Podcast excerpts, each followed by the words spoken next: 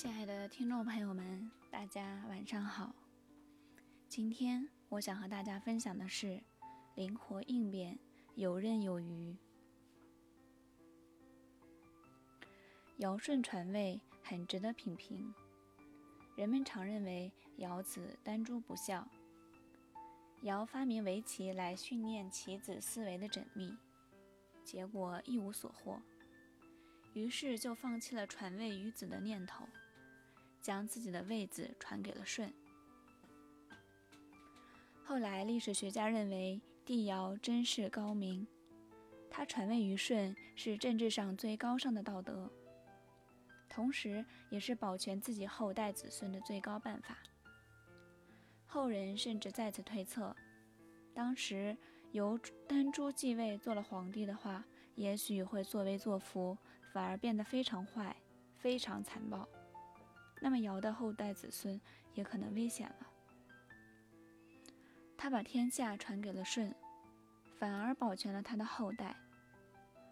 这也是隐含在老子所说的“曲则全”的一个道理，那就是应变、变通。实际上，我们中国人做事历来比较讲究方法。我们再来看一个例子。看看齐桓公小白做事的方法。公元前六八六年，公孙无知反派，杀死齐襄公，自立为君。一个月后，公孙无知被大臣设计赐死。国不可一日无主，于是齐国的大臣派人迎接流亡鲁国的公子纠回国继位。鲁庄公亲自率兵护送。效忠公子纠的管仲预计，流亡在吕国的公子小白也可能回齐国争位。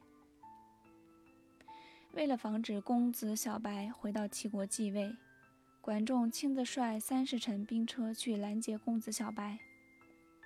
在过季末三十余里的地方，管仲所带的一队人马与公子小白相遇。争斗中，管仲歪弓搭箭，向公子小白射箭。只见小白大叫一声，口吐鲜血，扑倒在车上。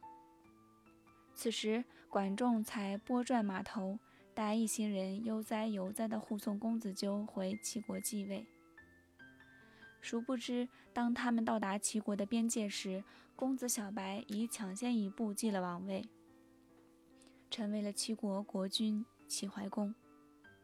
管仲和公子纠大为惊惑。原来管仲的那一箭并没有射小白，而是射到小白的带钩上。小白趁势咬破舌尖，喷血倒下装死，蒙骗了管仲。然后公子小白抄近道急奔回国，经谋士薄叔牙说服了齐国众大臣，登上了王位。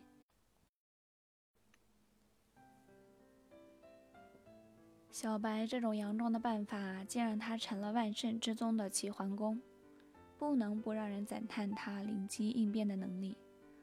若非是有这番机智胆识，想必他后来也无法成就九合诸侯、一匡天下的霸业了。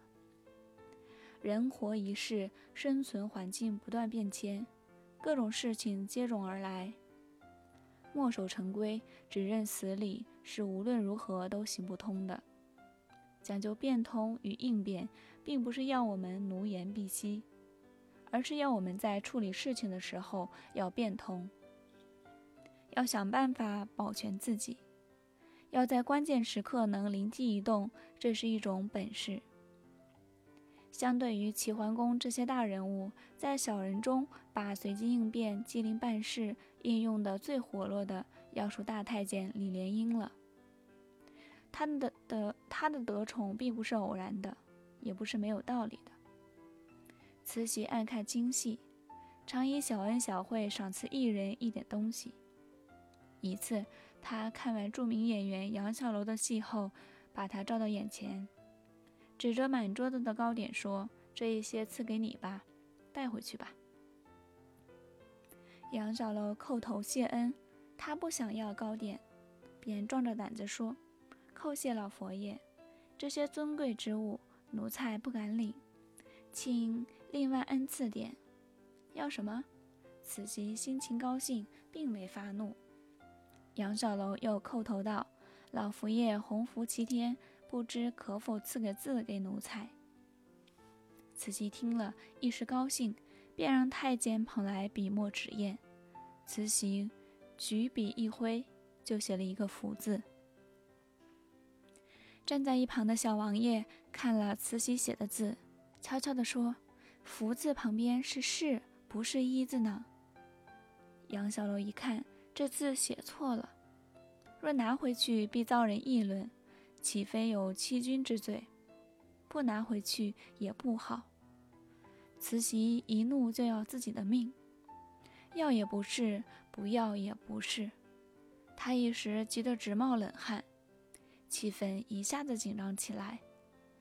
慈禧太后也觉得挺不好意思，既不想让杨小楼拿去错字，又不好意思再要回来。